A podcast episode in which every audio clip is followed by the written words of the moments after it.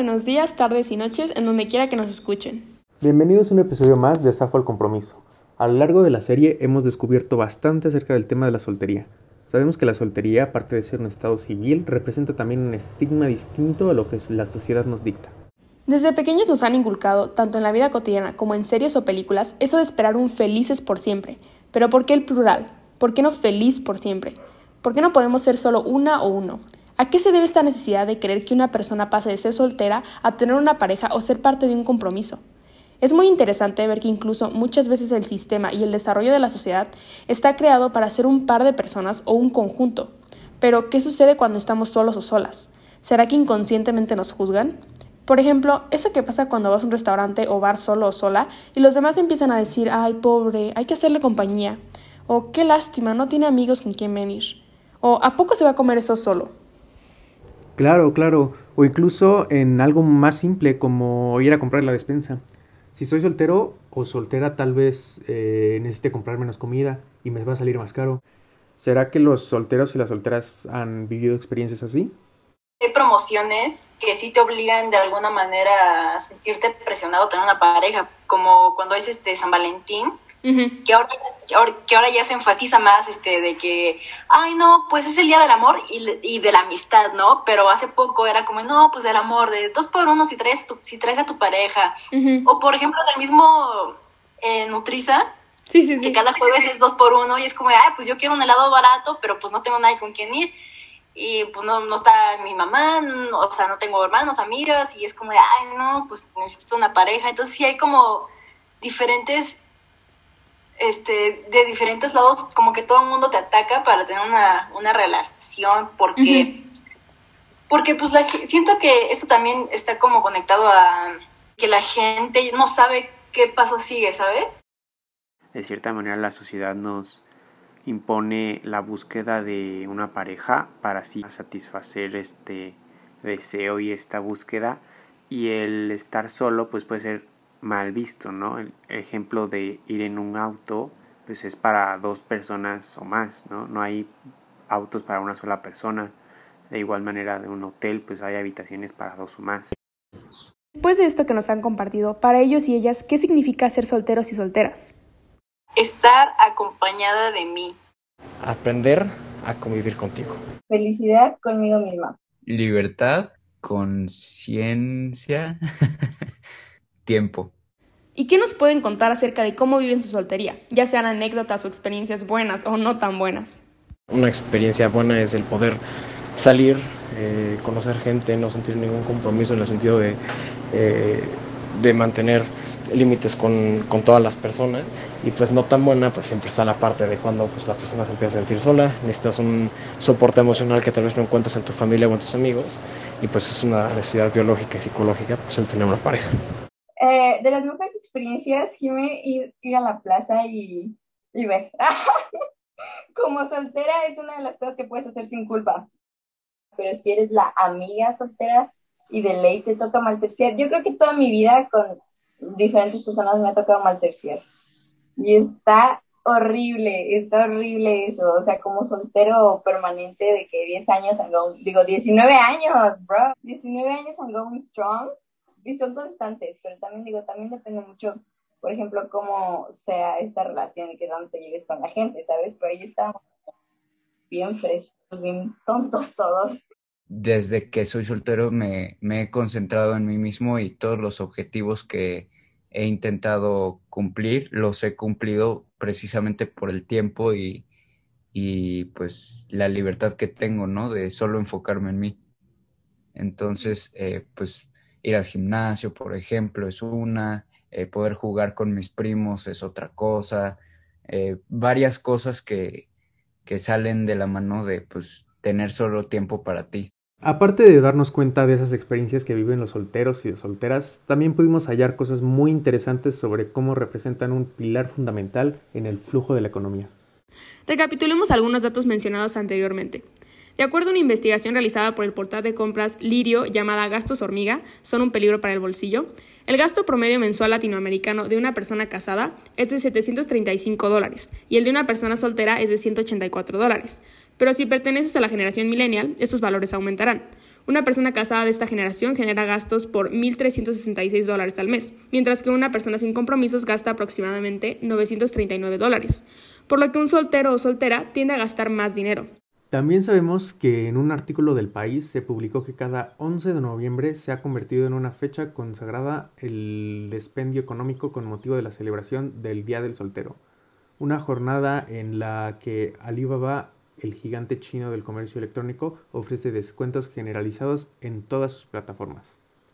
La cifra final de ventas ha alcanzado los 268.400 millones de yuanes. Esto es más o menos 854.050 millones de pesos. Es un incremento del 20% con respecto al resultado del año pasado. En palabras de Yang Fang, el presidente de Timal y Taobao, el Día del Soltero se ha convertido en los Juegos Olímpicos del mundo de los negocios. Pero, ¿siquiera saben las personas que hay un Día del Soltero? ¿Y qué piensan hacer ahora que lo saben? No, no tenía ni idea. No, o sea, la verdad, o sea, yo de por sí no soy como de despilfarrar dependiendo de las fechas.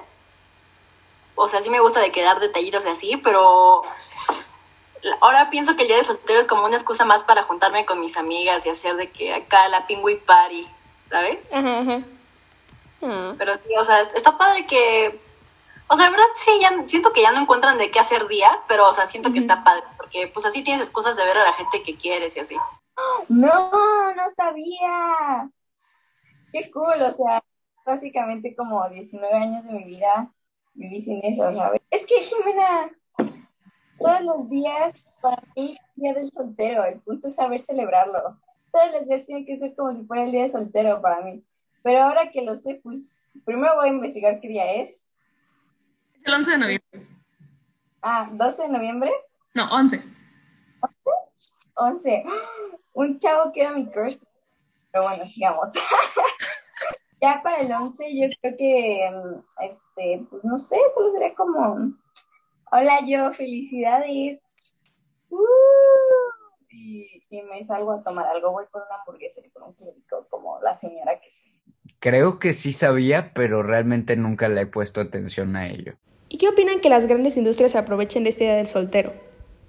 Pues mira, o sea, en el mundo del capitalismo y del consumismo todo es negocio, o sea, neta, todo está diseñado, todo tu alrededor está diseñado para hacerte sentir bien y al mismo tiempo está diseñado para echarse a perder en algún punto, ¿sabes? O sea, y nada dura para siempre y menos lo que es producido por las grandes industrias y por fábricas.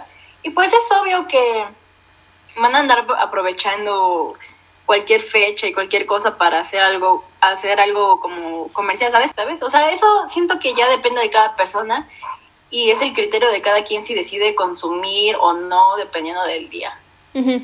Pues realmente para mí es indiferente porque así como, bueno, o sea, cualquier negocio pues tiene que aprovechar las oportunidades, lógicamente. Entonces, eh, pues así como, por ejemplo, yo que sé, las joyerías se pueden aprovechar de un matrimonio, no veo nada de malo en que alguna empresa se beneficie de que los solteros quieren gastar para sí mismos y ya está. Entonces, pues sí, realmente para mí es indiferente. Ok, estas son respuestas muy interesantes.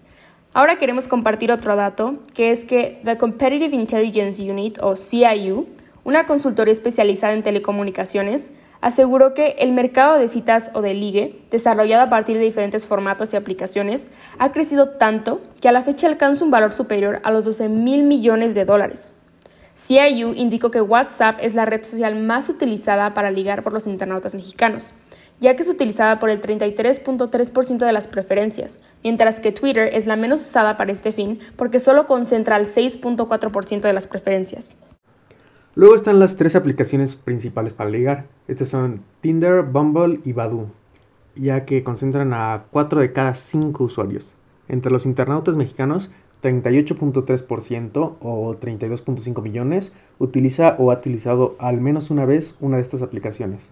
Esto es 3% más que en 2019. Un 34% de los usuarios de estas aplicaciones afirma buscar una relación formal. 27% de los que la usan quieren un encuentro sexual casual. 20% dice que busca amigos. 8% encuentra compañeros para alguna actividad determinada. 2% busca tener relaciones sexuales no convencionales. y el 9% dijo que las bajó para conocer su funcionamiento y o conocer personas diferentes. ¿Alguna vez has utilizado como alguna de esas redes sociales para ligar a alguien?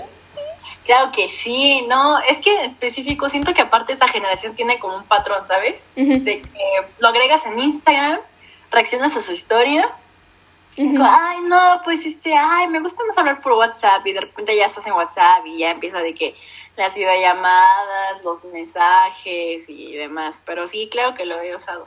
No me, no me ha rendido frutos, pero de que lo he usado, lo he usado. Se ha intentado como dos o tres veces, ¿por qué no? No, nada más como dos. ¿Y funcionó? ¿No, no ha funcionado? Tú sabes, tú sabes, yo toda te cuento. Pues creo que estas sí son cosas que nos pasan a los jóvenes cuando intentamos ligar con alguien. Pero bueno, en la actualidad existen varios estigmas sociales relacionados con la soltería. Estos son muy diversos y tienen orígenes diferentes, pero todos aportan a generar dificultades para quienes son solteros o solteras, ya sea porque exista un perjuicio social o económico o simplemente porque se crean estereotipos que pueden afectar a quienes prefieran la soltería. Sin embargo, aunque todavía existe un estigma de ser soltero o soltera y estas dificultades que pueden venir con estar solo o sola, la soltería ha cobrado cierta popularidad a lo largo de estas últimas décadas. Es por esto que los sistemas de la sociedad contemporánea del siglo XXI se han podido ver beneficiados económicamente y por ende tal vez este término ha llegado a ser más aceptado. Entonces, ¿por qué seguimos viendo una sociedad que parece estar diseñada para más de uno? Pareciera lógico pensar que si la soltería se ha vuelto incluso más popular que el matrimonio, notaríamos algún cambio en este vínculo entre la soltería y la sociedad. Sí, es casi como si el sistema se beneficiara económicamente de la soltería, pero no cambia, porque sabe que culturalmente el objetivo es tener una pareja. Entonces, eventualmente, los solteros se convertirán en más que uno. Hemos llegado al final de nuestro podcast. Esperamos lo hayan disfrutado y muchas gracias por acompañarnos en esta trayectoria de la soltería.